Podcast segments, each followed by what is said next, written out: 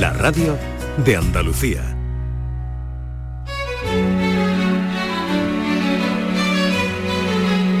La tarde de Canal Sur Radio con Mariló Maldonado.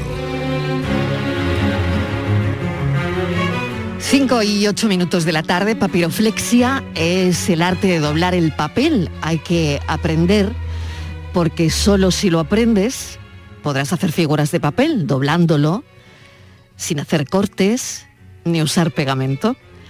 Miguel de Unamuno lo trajo a España y escribió varios libros sobre el arte de hacer pajaritas en papel.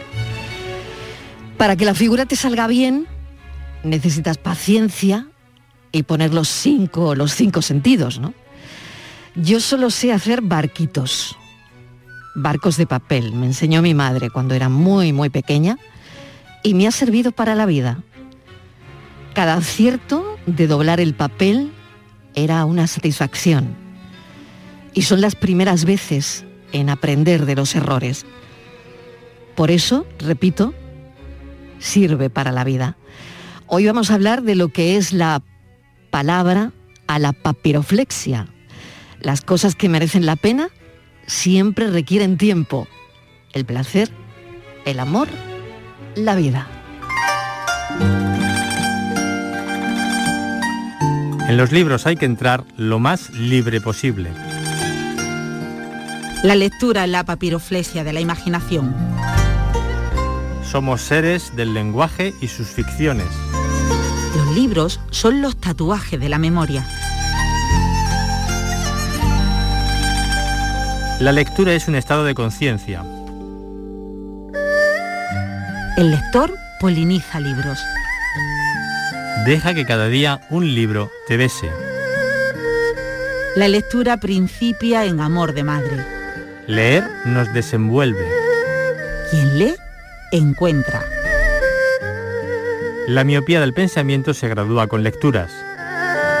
Los libros son un escondite donde nadie te busca.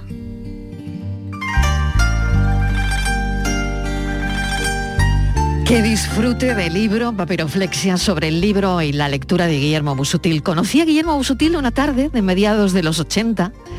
Llevaba un guardapolvo negro y una boina afrancesada y había salido de un laberinto invisible. Era el título del libro que me regaló y que ocupó buena parte de nuestra charla. Hay conversaciones que resuenan durante toda la vida. Hay un entusiasmo que contagia. Le conté los secretos del futuro que soñaba y me trajo mucha suerte, mucha suerte aquella conversación, porque poco después que yo era una estudiante de instituto, ya estaba poniendo rumbo hacia donde quería, hacia mis sueños. Yo me fui y volví. Busutil se quedó, cultivó, apostó por esta ciudad, por Málaga, por Andalucía. Y leí anoche una entrevista que decía que frente al protagonismo de ciudades como Madrid o Barcelona, siempre ha trabajado desde fuera de estas dos ciudades. Ha trabajado mirando al mar como campamento base. Ahora yo ya soy también un poco busutil. Y le diré que tiene la misma mirada de ojos rasgados múltiple. Ahora me contará la anécdota de sus ojos rasgados, lúcida e irónica del Busutil de hace 36 años. Hola Guillermo. Hola Mariló, buenas tardes. Qué difícil son las entrevistas a los amigos. ¿Verdad? Sí, pero son muy bonitas también, ¿no? Tienen algo de entrañable de equilibrismo, ¿no? Que al fin y al cabo es lo que tú haces en la radio, ¿no? Equilibrismo en el aire, ¿no? Bueno, es otro aforismo. otro aforismo.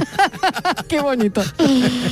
Eh, de los muchos premios, Guillermo, el último, 2021, recibió el, el Premio Nacional de Periodismo Cultural, un reconocimiento y y una celebración mayúscula de, tu magnífica trayectoria. Oye, ¿cómo, ¿cómo recibes eso? Pues mira, fue casi hace un año, porque fue exactamente el 21 de junio, que yo estaba en mi despacho eh, escribiendo, entonces sonó una llamada de teléfono y una voz femenina me dijo, don Guillermo Busuti, y dije, sí, soy yo. Y me dijo, le paso con el ministro. Y yo estaba tan metido en lo que estaba trabajando que dije, ¿con qué ministro? Como si a diario hablase con, con diferentes ministros, ¿no? Y me dijo, con el de cultura, con el de cultura. Y pensé, Dios, el rascacielos, ¿no? Me van a llamar por lo del rascacielos. Porque, porque estás dando mucha caña porque con había, eso. había dado claro. mucha caña, estaba dando mucha caña en ese momento con el el Ministerio, se había presentado un informe y entonces será Rodrigo rascacielos de Málaga para la gente que sea de fuera que tú no quieres rascacielos, no, ya el, está el resumido. No, no, porque, porque rompe una cosa muy importante que tiene que ver con la papiroflexia, que es la, la cultura del paisaje y la, la imaginación que tenemos todos cuando salimos al mar y en el mar lo que vemos es libertad o cualquier cosa que nuestra emoción nos proponga, pero no un rascacielos en mitad del, del, mar. Y entonces Rodrigo Uribe, que era entonces el, el ministro de, de Cultura, me, me, me, transmitió que se acababa de fallar el, el, Premio Nacional de Periodismo Cultural, cosa que yo no sabía porque uno no sabe nunca, eh, tú no te presentas, te uh -huh. presenta. Y además es muy difícil ganarlo, son 17 eh, miembros del jurado, eh, de una categoría tremenda, está la Real Academia de la Lengua, la Real Academia de la Buena Letra de Barcelona, a la que yo uh -huh. pertenezco, la de Galicia, luego está la Asociación Nacional de Revistas Literarias, es decir, que hay un, un nivel eh, tremendo y poner a los 17 de acuerdo es difícil. Entonces en ese momento, cuando te transmite y te dan la sorpresa, yo eh, lo primero que pensé fue mis padres, ¿no? Eh, dedicarse mm. a mis padres, porque bueno, uno siempre ha ido por esa, como decía mi madre, entre la frontera y el filo de la navaja, como un héroe o un antihéroe fordiano muy claro que mi rumbo era el que era, pero a veces han sido momentos, años y difíciles y se lo dediqué a ellos, porque al fin y al cabo me transmitieron la convicción de que hiciera aquello en lo que yo creía. ¿Tu madre, tu abuela, tu tía? ¿eh?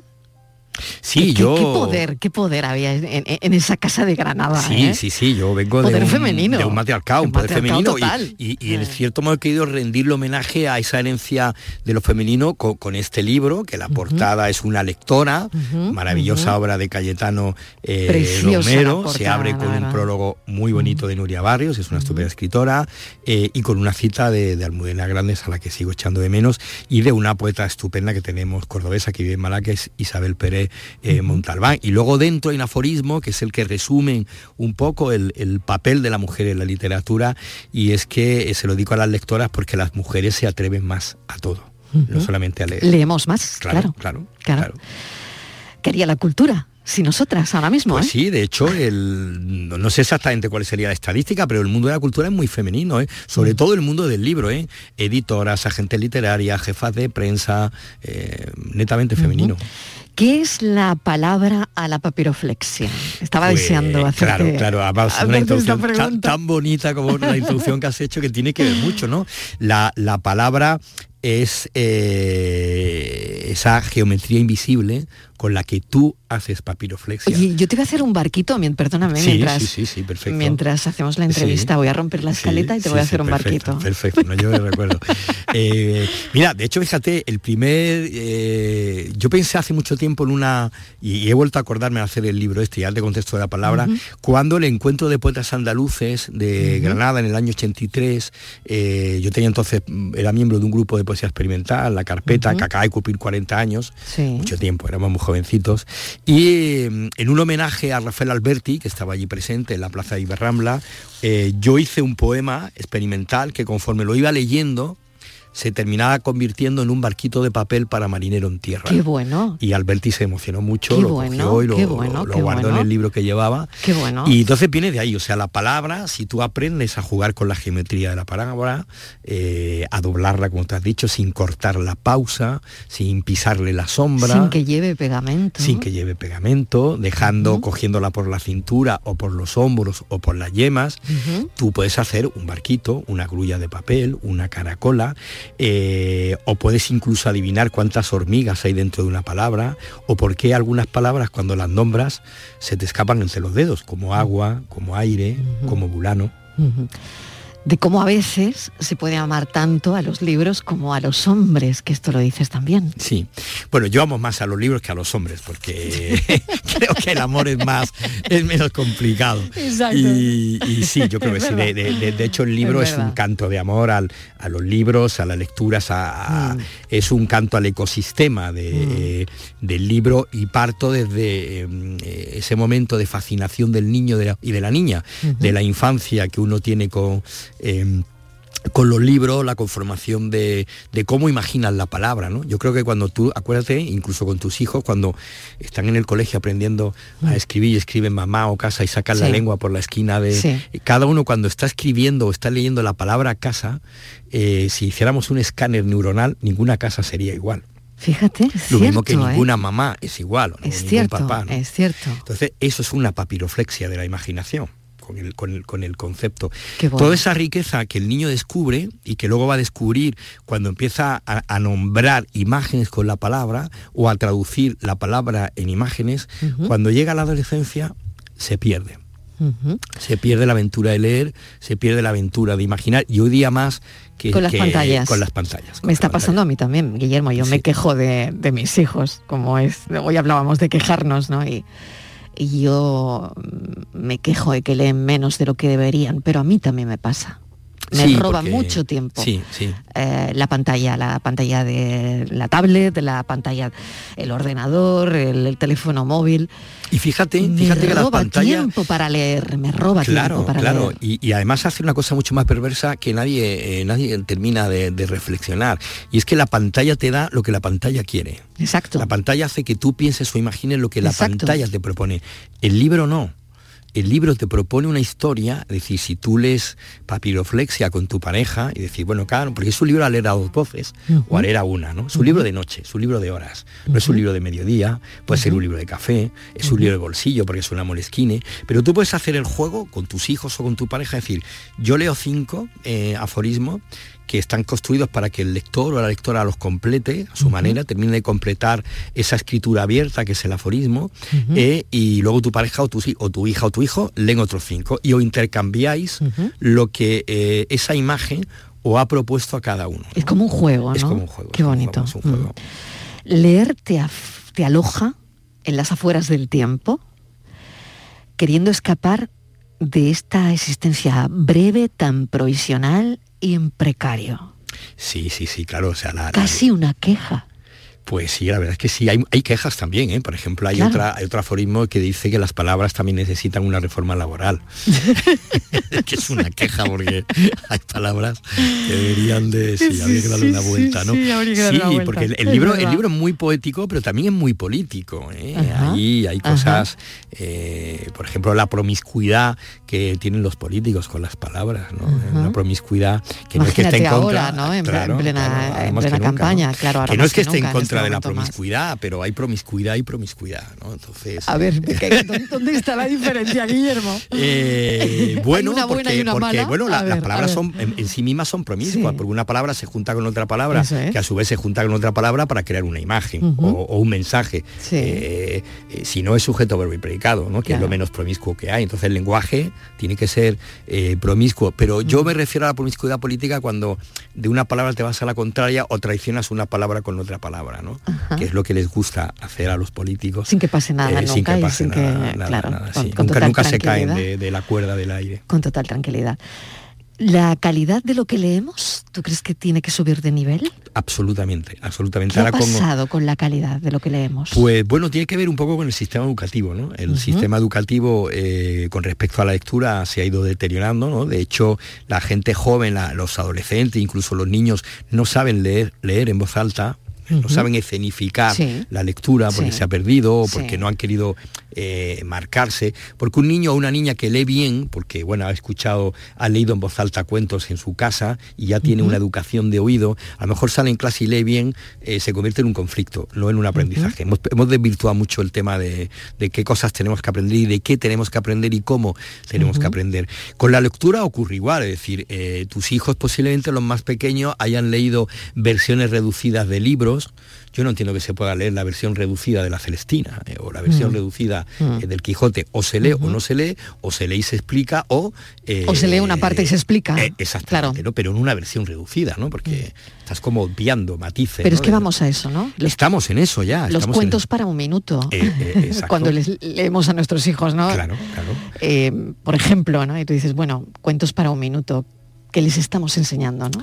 Hombre, tú si eres hábil le puedes contar un cuento de un minuto o cuento para un minuto, pero tienes que tener un registro de, Mm. imaginación, de argumentario, que es muy difícil. Es como el tuit, ¿no? El, un tuit bueno podría ser un aforismo, pero la mayoría de los eh, tuits no son No valen para nada, No valen para claro, nada, ¿no? claro, No valen claro, para claro. nada. Mm. Y luego el problema es que también la... la- Literariamente, digo, Literariamente, sí, sí, literariamente. Bueno, yo, yo diría que incluso periodística y políticamente, no valen para nada. O sea, yo, yo, yo no, No te me gusta quejo. Twitter. Yo lo digo, yo me, me muevo en Twitter, pero, Sí, pero, pero- veo que pero es, no- es muy pobre. o sea, es muy pobre, ¿no? A mí me gusta que haya chispa, ¿no? Que haya Claro. chispa con el lenguaje. Pero por cerrar tu pregunta eh, de la calidad de la lectura, sí, de hecho, de hecho vemos como en España que se lee, se lee, digamos, relativamente bien, no tan mal, hemos ido creciendo después de, de baches. Eh, literatura, literatura, eh, si dividimos, hacemos una encuesta eh, forense, se lee poca, se lee mucha literatura de evasión, que está bien, que leer para Mejor evadirse. que nada. Sí, pero yo creo Mejor que la que nada. litera, Mm. exacto, mejor que nada. Pero la literatura te tiene que conmover, te tiene que emocionar, Mm. te tiene que transmitir, te tiene, te tiene que dar un plus, porque por eso es literatura. Eh, porque si no estaban las radionovelas, que bueno, de Guillermo Saucier Casaseca, Exactamente. escuchaba de niño, maravillosas. O la estirpe de Sautier, ¿no? Eh, exacto, ¿no? Yo, yo le pido, le Claro. pido que, que sea algo más que entretenimiento, ¿no? De-. Hay literatura que yo le llamo eh, de tránsito, que es la que lees en un, en un viaje en un tren, o, o en, un- en esos no lugares de los aeropuertos, o en un vuelo, que está muy bien para pasar el tiempo, pero es un libro que cuando lo cierras no te ha dejado huella, no te ha dejado ese tatuaje en la memoria que tienen que dejar los libros. Claro, em, no sé si un poco es la reivindicación papiroflexia, ¿no? Del, de la palabra que ha perdido a la palabra, o no sé si por otro lado lo leía anoche en una entrevista preparando mm, esta charla, Guillermo, o si hemos perdido deslumbramiento, si al final estamos menos deslumbrados por otro lado. Y también em, me dice mucho papiroflexia, el nombre del retrato de, de este momento que estamos viviendo, donde eh, ya yo por lo menos no leo periódicos en papel, mm, nunca, no sé, es muy, muy raro, rarísimo. En la redacción ves un juego nada más, cuando antes, bueno, pues había juegos de periódicos para, por, mesas o por secciones, ¿no? Y no sé si es también un poco la extinción de- del papel de los últimos románticos que Bueno, me has hecho muchas preguntas, te diré sí, la primera. muchas. Y otra La- cosa, sí. y otra cosa leer en, Sí. en el libro digital, que, ahí yo para nada. Fíjate, soy lectora de- del diario eh, eh, digital, Sí. pero no eh, me acostumbro para nada, y mira que me lo llevo a la playa y es mucho más cómodo, al libro digital. Claro. Necesito Bueno, eh, el libro. El papel. o sea, El pues libro te- de papel. Te, te voy a responder así como en encuesta de test, ¿no? De Venga, antiguo, ¿no? bien, bien. El problema no es que hayamos perdido capacidad de, de deslumbramiento, es que vivimos permanentemente deslumbrados. Ajá. Deslumbrados por, eh, eh, por la, por la mediocridad, por la Sí. pantalla, por la posverdad, Sí. por la manipulación de- del vocabulario, por la- el empobrecimiento del lenguaje. Vivimos deslumbrados en, en una, en una distopía que hace mucho tiempo que vivimos, un poco como Matrix, ¿no? Sí. Eh, que no nos damos cuenta, no hace falta tomarse la pastillita, ni, ni la azul ni la roja. Entonces vivimos deslumbrados y lo que hemos perdido es eh, capacidad sensorial y sensitiva para eh, saborear la palabra, para darle pausa a la lectura. La- leer requiere una pausa, salirse del tiempo, pero lo mismo que requiere una pausa, tomarse un café con un amigo, o comer con un amigo o una amiga, o hacer el amor, o simplemente irte sola a ver un atardecer y dar un paseo por la playa, necesita pausa y capacidad de sorpresa. Hay que, eh, hemos perdido capacidad de encontrar en lo cotidiano, en la vida diaria, eh, la poesía que existe, que hay una poesía en, en algo que ves, un gato que te mira de repente, eh, que va pegando tumbos por ahí, se para y se detiene y te mira. ¿Por qué te mira a ti el gato y no a otra persona? Ujú. ¿Eh? Ahí hay un elemento eh, mágico, eh, Ujú. eh, eh, poético, eh, esas cosas que a mí me gustaban mucho, la- los, los azucarillos de los cafés, que yo nunca he tomado azúcar con el café, por, lo menos en los últimos, hace muchos años, Ujú. que algunos te traen una frase, ¿no? Y Sí, qué frase, sí. Qué bonito, ¿no? Voy a, voy, a, Sí. voy a doblar, voy a estirar el papel, lo voy a Sí, leer, lo voy a lo voy a guardar, mirar, ¿no? voy a mirar, ¿no? Ajá, o me ha Eh, gustado, o sí, sí, es Claro. verdad. Y eso tiene que ver con leer en papel o leer en pantalla, ¿no? Yo claro. necesito la corporeidad, la sensualidad del De hecho, el libro Papiroflexia los oyentes no lo pueden ver, aunque lo pueden ver con los oídos de la, de la radio, que es la mirada. Eh, tiene una portada que parece una, una papiroflexia, una escultura en 3D. Entonces yo necesito esa sensualidad de tocar el libro, ver la portada, abrir la página, oler la huella de la tinta, eh, igual que cuando me gusta escribir a mano, sentir el cuerpo de la palabra, el peso de la palabra, la cintura, bailar con ella, o como cuando éramos niños, ¿no? Y decíamos, la tengo en la punta de la lengua. ¿Por qué? Porque la palabra pesa, hay palabras que pesan y hay palabras que vuelan, hay palabras que son cometa, eh, hay palabras que son como una gota de agua dentro de, que crean una onda eh, concéntrica que se va expandiendo, expansiva, que son los aforismos en cierto modo también, y hay palabras como te decía al principio, que si las nombras se te escapan entre los dedos, como agua, como aire o como bulano. ¿Qué recuerda Guillermo Busutil del patio del colegio? Es una pregunta que hacemos aquí a los escritores que se sientan, a, la gente que se sienta, porque, porque siempre el patio del colegio nos, dice eh, muchas cosas de lo que en lo que te conviertes después, ¿no? Sí, sí, sí, sí. De hecho, el, patio, el patio del, colegio es el segundo barrio. El primer barrio es la calle de tu barrio y luego el patio del colegio es tu segundo barrio. Y además es un campo de batalla, donde tú desde que entras en el colegio tienes que posicionarte en esa lucha de poder que es el patio del, eh, eh, del colegio. Si tienes un instinto o una, más que vocación, un instinto o un talante eh, líder eh, que yo, pues, afortunadamente y desafortunadamente, eh, lo tuve, te permite hacer diagonales en el patio del colegio y hacerte con el patio. Yo, por ejemplo, eh, me hice pronto con el patio escribiendo con 7, 8, 9 años unas novelas del oeste, de que era la colección La Hermandad del Revólver, que las firmaba con el seudónimo de Tiger Nine y que eran las aventuras de Ringo Res, que era un pistolero errante que iba teniendo aventura. Entonces iba convirtiendo lo que vivía y a mis compañeros de patio en personajes. Entonces, si el matón de sexto de bachiller... Y tú proponías ese juego, ¿no? Yo proponía. Eh, bueno, yo lo que hacía era mirar y con lo que vivíamos, pues eh, convertía las historias y luego lo vendía. Luego llegaba al día siguiente y decía, he escrito esta novela, 15 pesetas claro único. Entonces era escritor, eh, editor, el librero, ¿no? Y entonces al matón de, si yo estaba en cuarto, al matón de quinto, que me pegaba o me, o me, amenazaba con algo, lo decía seriamente en el patio delante de todo el mundo, que sepas que en la próxima novela Ringo Rex te va a matar. y en la siguiente novela Ringo Rex mataba a Cabrera. le encantaba a la gente A, los niños. Le encantaba, a los niños le encantaba, De hecho la compraban, no, había un niño que comprase la novela, la compraban entre varios para, leer aquellas novelas. Oye, aprovechando que estás aquí.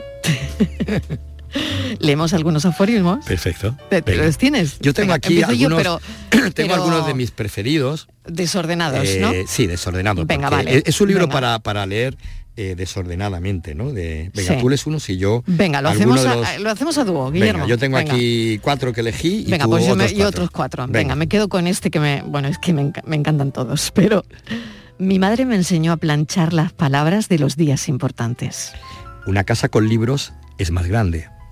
El lenguaje también procura el jaque mate. De la vida, la lectura lo anticipa todo. Ser de letras no es de este mundo, sino de muchos. Dickens tuvo grandes esperanzas en las palabras en tiempos difíciles. Escribir se hace en la sombra. Penélope se asoma al mar y lo lee, cada noche entre sus dedos, hacia atrás las olas. A las palabras les afecta el humo. A veces de noche escucho a mis libros andando descalzos por el pasillo.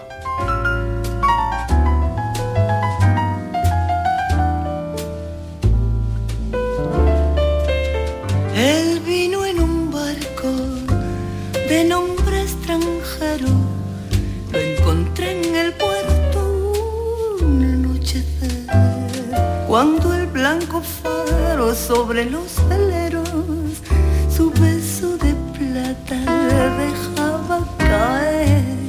Era hermoso y rubio como la cerveza Papiroflexia sobre el libro y la lectura. Podríamos estar hablando, no sé, yo creo que toda la tarde, pero habrá que darle paso a lo que viene después, incluso después eh, el informativo a Natalia Barnés, ¿no? Y coger ese barco que hemos Oye, hecho. te acabo de hacer el barco, eh, solo sé hacer esto, pero mira, aquí está. Además te lo he hecho con un, con un trozo de escaleta he cogido el, el trozo donde mm, aquí va la noticia de un nuevo fármaco que aumenta la supervivencia en un tipo de cáncer de mama metastásico. Qué bonito.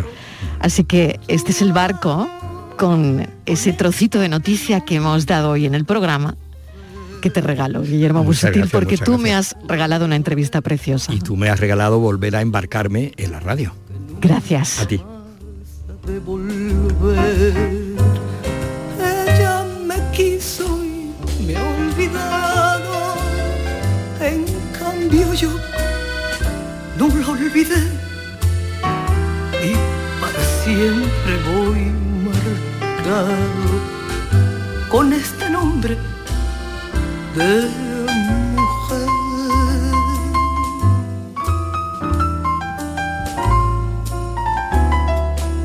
Él se fue una tarde con rumbo ignorado en el mismo barco que lo trajo a mí. Pero entre mis labios se dejó olvidado un beso diamante que yo le pedí. Errante lo busco por todos los puertos. A los marineros pregunto por él. Y nadie me dice si está vivo o muerto. Y sigo en mi duda buscándolo fiel y voy sangrando lentamente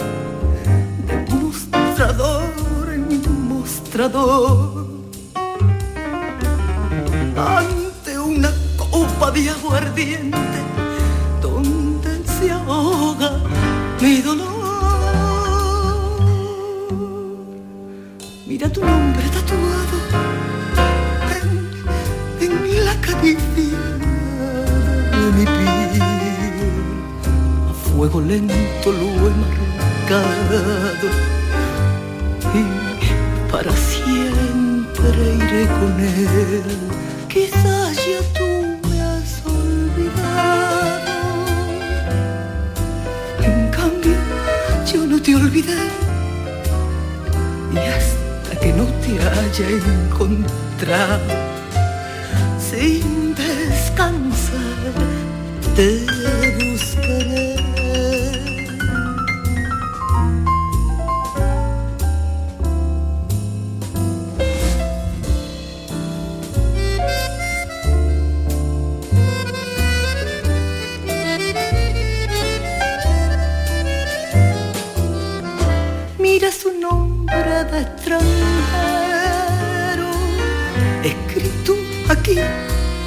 sobre mi piel. Si te lo encuentra un marinero, dile que yo muero por él.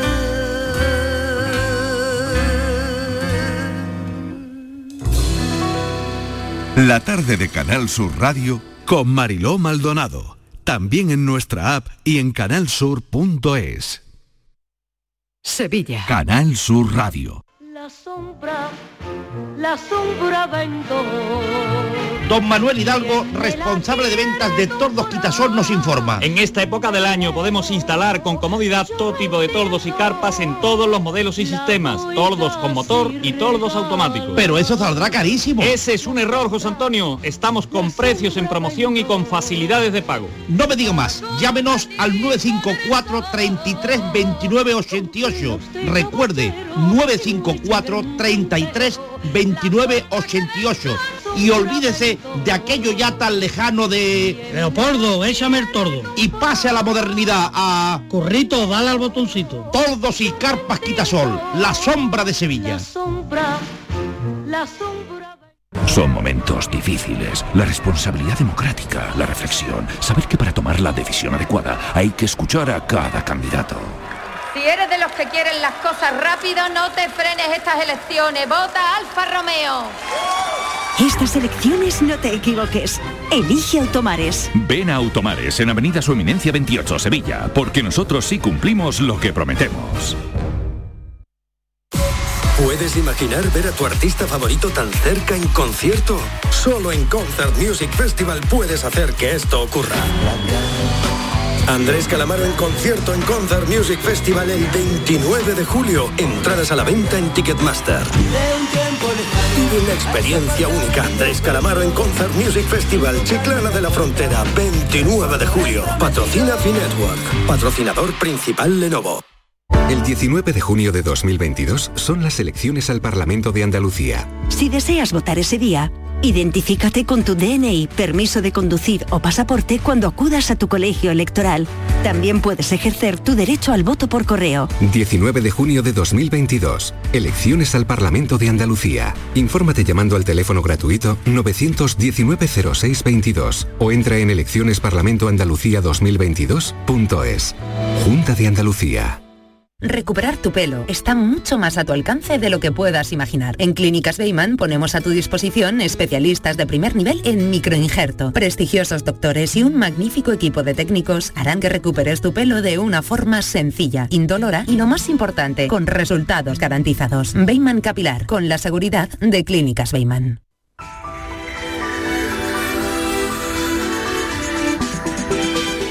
Vamos a ver los contenidos del programa Por tu Salud a las 6 y 5 de la tarde. Enrique Jesús, ¿qué tal? Bienvenido. Hola Mariló, muy buenas tardes. ¿Qué tal? ¿Cómo estás? Muy bien, vamos con todo. Vale, pues mira, vamos a hablar una vez más de salud sexual. Que nadie se quede sin, sin preguntar, que nadie se quede con dudas. Eh, que bueno, muchas veces sobre esto hay muchas dudas y algunos de los oyentes pues no se atreven a lo mejor a preguntar, que sepan que están en su casa y que pueden hacerlo con toda tranquilidad. Vamos a tener hoy al doctor Natalio Cruz, un especialista de primerísimo orden en esta materia, eh, bueno, tanto para hombres como para mujeres, por, por supuesto. Y porque además la salud sexual, fíjate, he encontrado una definición que Sí. consiste en el bienestar y no meramente en la ausencia de enfermedad. Y eso tiene muchísimas lecturas, como tú sabes, y muchísimas cosas que ver y que hablar y que plantear. Así que en esas vamos a estar de cara al verano, de cara que, bueno, estamos todos un poco más expansivos y demás, y también conviene tener en cuenta una serie de a ver, ¿cómo te diría? De, de- como dice la Organización de, la Salud, eh, pues bueno, la posibilidad de acceder a, a la información integral de buena calidad sobre sexo y sexualidad y también pues bueno, a evitar o a eh, tratar algunas complicaciones que puedan surgir, eh, tipo de disfunción sexual, ¿no? Entre otras muchas que vamos a ir viendo también con el doctor Cruz a lo largo del programa de hoy. Muy bien, pues ¿Vale? estaré muy, muy pendiente hoy salud sexual con el doctor Natalio Cruz. Enrique, mil gracias. A ti, Mariló. Hasta las 6 y 5. Hasta luego. Hasta ahora, 6 menos 20. En Canal Sur Radio, por tu salud, responde siempre a tus dudas. Este lunes en el programa abordamos patologías, disfunciones y desajustes relacionados con la medicina sexual. No te quedes con dudas, la salud sexual es importante en nuestras vidas y podemos mejorarla. En directo con el doctor Natalio Cruz. Envíanos tus consultas desde ya en una nota de voz al 616-135-135. Por tu salud, desde las 6 de la tarde con Enrique Jesús Moreno. Quédate en Canal Sur Radio, la radio de Andalucía. La tarde de Canal Sur Radio con Mariló Maldonado.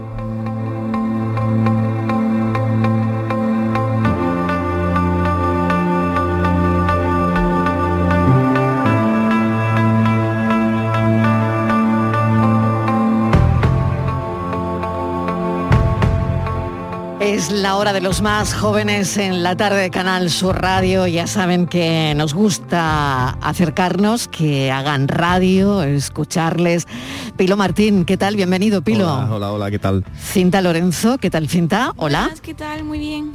Pepe Lacabe. Hola, ¿qué es- tal? ¿Qué tal, Pepe? ¿Cómo estás? Muy bien, muy bien. ¿Y Muy vosotros bien. qué tal? Muy bien. Bueno, vamos con todo y yo quería comentar con vosotros hoy una, una carta que una carta que se hizo viral eh, del periódico El País. Eh, tiene pues, la carta es muy es muy potente en la que relataba lo, lo extraordinaria, maravillosa que era su mujer, su desgarro, la falta de empatía de una sociedad ante el dolor ajeno. La verdad es que conmovió esa carta a, a cier- a- a cierto sector de, lectores, ¿no? No sé si a, la gente más mayor o también conectó esta carta con, con la gente joven. Decía, hace un año murió mi esposa, Nuria, era extraordinaria, sabía siete idiomas, cuando trabajó de azafata de tierra eh, recibió a la baronesa de sonrisas y, y lágrimas, bueno, en fin, cuenta, cuenta toda, cuenta toda la, esa parte ¿no? de, de la vida con, con su mujer, cuenta que tocaba Reismanov como, como pocos, la conoció en la universidad, vivieron juntos 45 años de complicidades, emociones, de lecturas en el jardín, lloraron, rieron, se emocionaron, ¿no? Pero él dice que había llorado por todos los sitios caminando y caminando hasta la extenuación, mañanas enteras. Lloraba en los parques por su mujer, lloraba en la calle, lloraba en el metro, lloraba en la cola de un supermercado, lloraba escribiendo la carta, ¿no? Pero nadie nunca se acercó a preguntarle si le pasaba algo. ¿Qué nos pasa, Pilo? Bueno, es, que es duro, ¿no? Esto, ¿no? Pero al final es un punto... Bueno, para empezar yo creo que eso en Andalucía no pasa. Eso es lo, lo primero. Yo creo que hay muchos oyentes que nos están escuchando y dicen, "Mm, yo me acercaría a esa persona. Creo que, que tiene mucho que ver con la forma de ser que tenemos aquí. Y no creo que sea una, cuestión de empatía, que puede serlo también, pero en general somos pocos empáticos desde que éramos mm, humanos, ¿eh? O sea, yo esto rompo una lanza a favor de, de ahora porque no, no creo que haya cambiado mucho. Creo que vivimos más solos, o sea, creo que vivimos menos en comunidad. Pero, pero no tiene que ver con la empatía y con la crueldad. La, la comunidad es buena para, para muchas cosas, ¿no? Pero muchas veces uno confunde las palabras y dice, no, es que no, ahora somos menos empáticos. En, en, el, en el pueblo, por ejemplo, en los pueblos, ¿no? Que donde existe mucha comunidad y donde la gente es mucho más empática, existe la misma crueldad mm, que en la ciudad. O sea, esto es una cosa, cuántas veces ha habido rumores, ¿no? Yo, yo he estado en veranos en, en comunidades muy pequeñitas y es lo mismo. Y fíjate que ahí hay mucha más empatía, ¿eh? O sea, en el sentido de que tú eres capaz de conectar más cercanamente con gente, ¿no? Que, que ves todos los días, Sí, que porque conoces. que- conoces a todo el mundo. ¿no? Y sin embargo la crueldad parece que es algo intrínseco, que, que de vez en cuando nos ponemos mm, con orejas de, y, y cola de demonio y no pensamos en el otro cuando decimos algo. Pero yo creo que sí que hay una clara consecuencia de lo que, de lo que la carta refleja, que es que hoy en día ya no hay puertas abiertas de las casas, esto ya es imposible que suceda, hoy en día no hay a salir a tomar el fresco, que pasaba antes, ¿no? Hoy en día, para lo bueno y para lo malo, porque hay mucha gente, incluso, fíjate, le doy la vuelta, ¿eh? que si está llorando por la calle y vas a decirle, oye, ¿qué te pasa? Se lo tomaría mal, como diciendo, ¿Tú crees? ¿dónde está mi libertad? Bueno, es que hay Sí. muchas veces que te mandan, a- o sea, que tú te metes en algún sitio y que de repente te dicen, ¿dónde te has metido? En Andalucía no pasa, pero eso lo digo por... Pero no lo sé, un señor mayor, eh, lo que dice él en la carta, es Ya. que yo me quiero detener en esto, un señor Claro. mayor que llora, ¿no? En la cola de un supermercado, que lo ves llorando, ¿no? Eh, que lo ves llorando en cualquier sitio. Pero de, ver- o sea, de verdad que nadie le pregunta, señor, ¿qué le pasa? Eh, ¿Puedo ayudarle?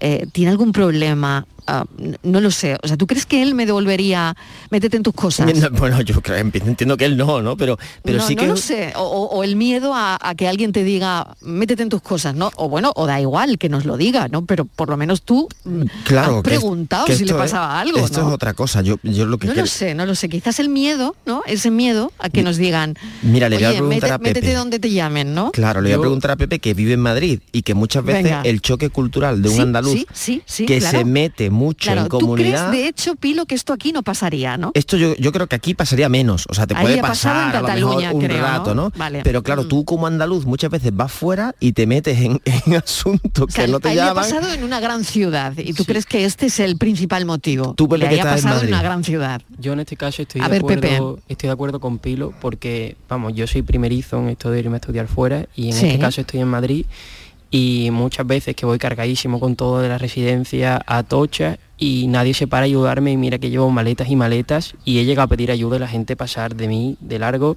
Sin embargo, luego llego a Cádiz y siempre se ofrece a alguien a ayudarme. No sé si será casualidad, pero yo creo que sí que influye el lugar en el que haya ocurrido. Vale, Y- Pepe, vamos a detenernos un poco ahí. Tú sales de Atocha con un montón de mudanza, porque Sí. claro, te vas tú ya solo y te tienes que llevar un montón de cosas, ¿no? Y has ido Los con maletas, claro, con los tuppers con todo, que es verdad que somos las madres muy exageradas cuando nuestros niños estudian fuera. Claro. En eso, vamos, yo, yo también os doy la razón. Pero, eh, o sea, nadie te dice, o sea, tú, tú has llegado eh, al salir de Atocha a decir, oye, ¿me, me coges esto un momento? Sí, sí, sí. Y, Y cada la gente ha pasado de ti. A su ritmo y a su bola y pasan de ti completamente. O sea, nadie se ha parado, ¿no? Ni, ni y que incluso, oye, Y- un momento, ¿me puedes ayudar? Nada, ¿no? Cero. Nada, nada. Y por eso... Ni al bajar del tren ni nada. Nada, nada. Y por Nada, eso vale. cuando leí la noticia en Twitter tampoco me llamó mucho la atención.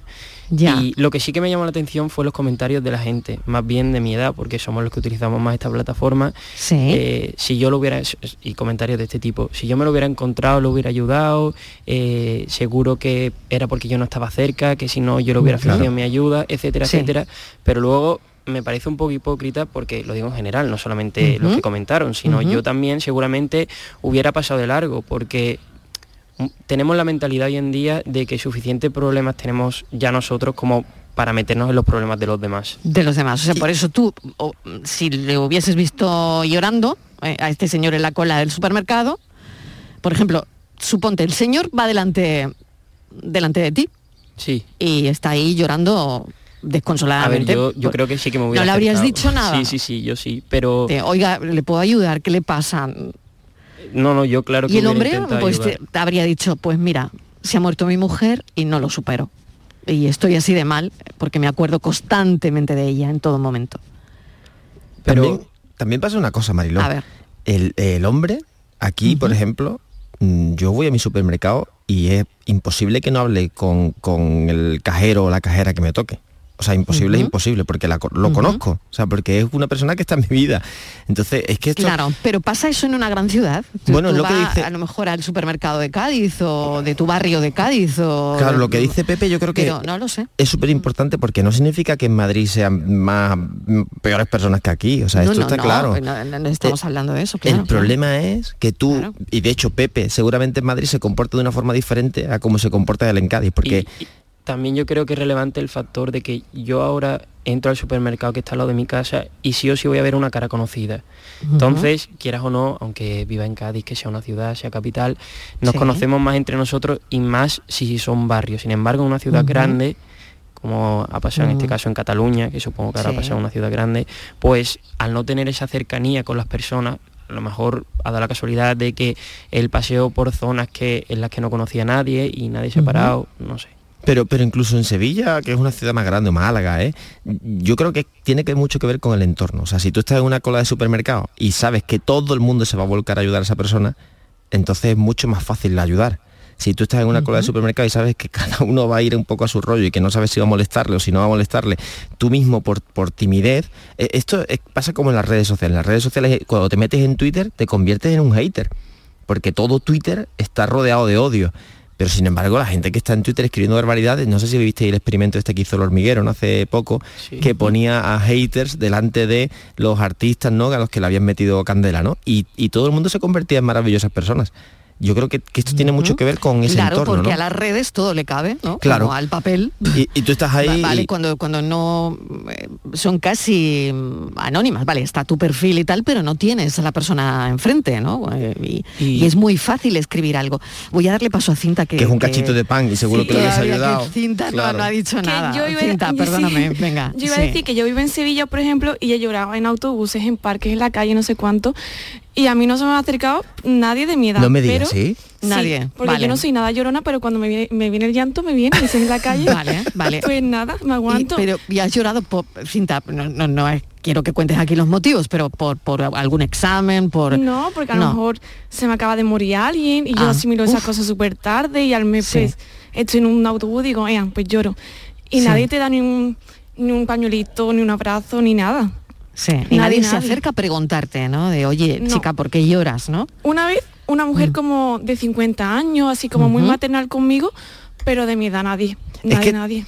También Ya, pasa ya. una cosa, Uf. claro, también pasa una cosa que es que... Qué mal, ¿eh? Qué Sí. mal, Pilo, ¿eh? Pero Sí, Sí, luego te bajas del autobús y tú dices, Dios, si me habéis visto llorar, nadie se acerca a preguntarme. a lo Claro, mejor igual que este hombre que algo". lo escribe, ¿no? Y que por eso se ha viralizado esa carta, ¿no? Sí, a lo mejor me duele algo, yo qué sé, me tenéis que llevar al hospital.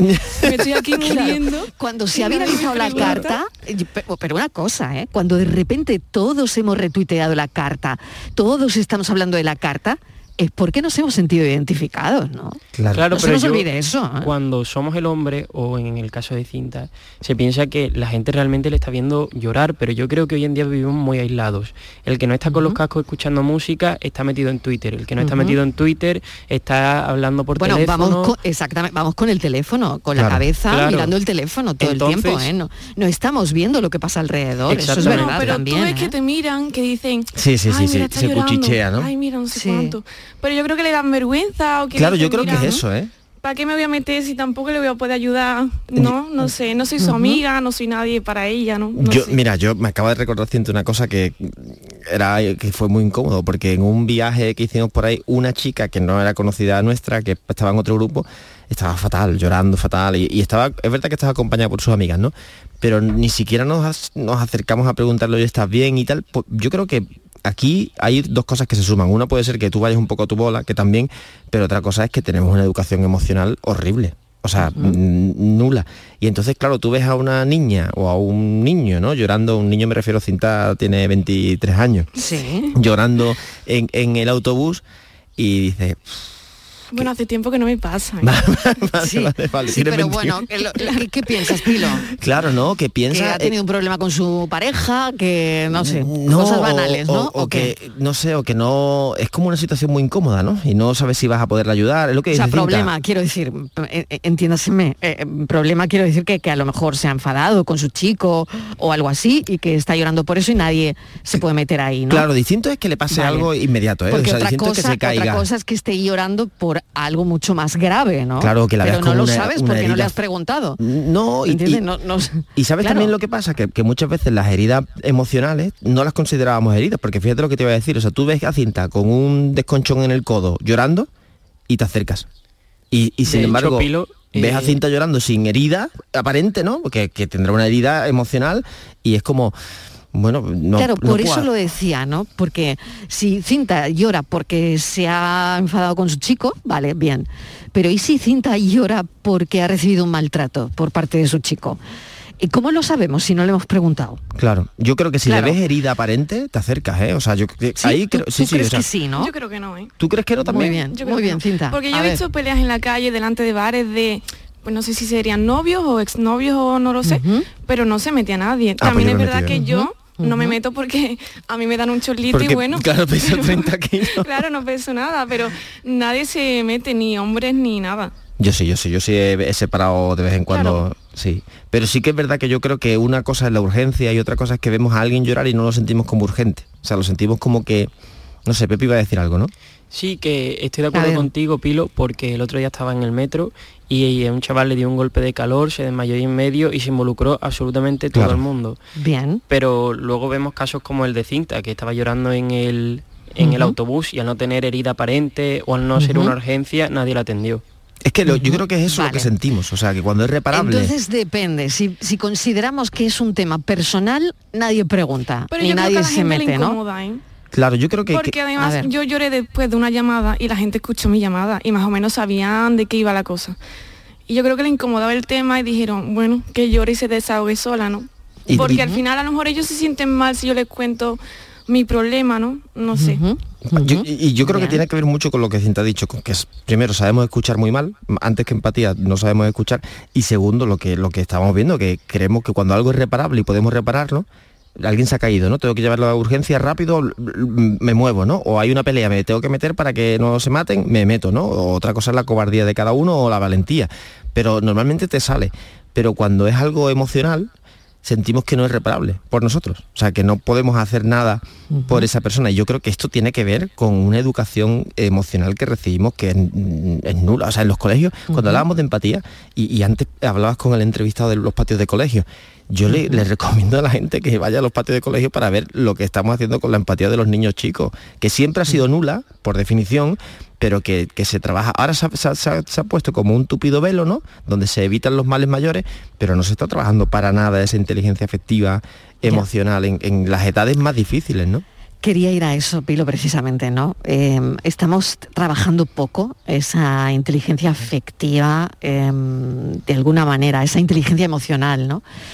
Eh, no Pero sé. luego la gente se vuelca, porque por ejemplo Ujú. en A ver, Eurovisión.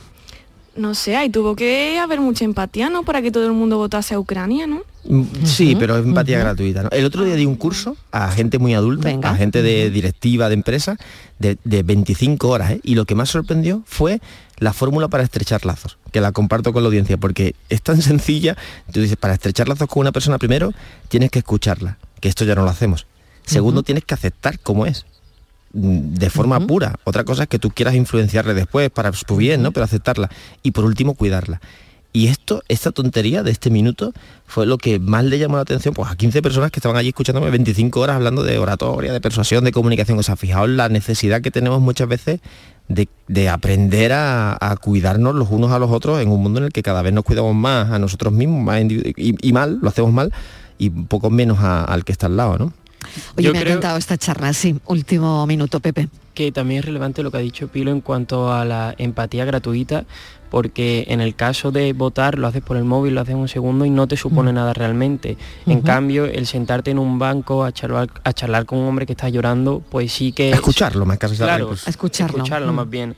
Pues sí que supone una pérdida de tiempo Claro. y ciertos factores que a lo mejor tú no te puedes permitir. Qué pena el tiempo. Pues sí. Qué Hay que valorarlo, Eh, no es una exactamente, pérdida, una pena, inversión. exactamente, entre comillas, esa pérdida de tiempo. Pilo Martín, gracias, que Un no tengo abrazo. más tiempo. Cinta, Lorenzo, gracias y Pepe Muchas Lacabe. Ha sido luego, un gracias. placer. Hasta la semana que viene. Pensamos.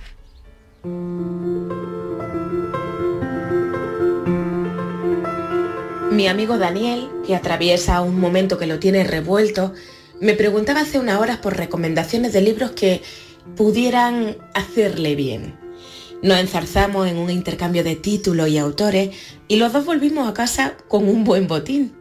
Justo entonces, en mi móvil aparece una notificación de un periódico en su versión digital con un titular entrecomillado que reza, Los libros nos permiten saber que no estamos solos, que hay otros que piensan y sienten como nosotros. Y eso, si quieres, es terapéutico. Y al leerlo, no quise evitar compartirlo con Daniel. La cita, por cierto, es de Rosa Montero, quien se hubiera colado en la receta que le hice a mi amigo, de no ser porque él ya había leído la ridícula idea de no volver a verte. Gracias a ese libro fui química durante días y la cabeza se me llenó de ideas y emociones, pero es que además he tenido la suerte de tripular naves y comandar flotas interestelares, amanecí durante noches en pubs irlandeses, me hice asiduo al bar de las grandes esperanzas. Por cierto, no sé si la conocen, pero hay una estatua en Japón de una niña minúscula sentada sobre un columpio de balancín. En el extremo opuesto hay un chico mucho, muchísimo más corpulento.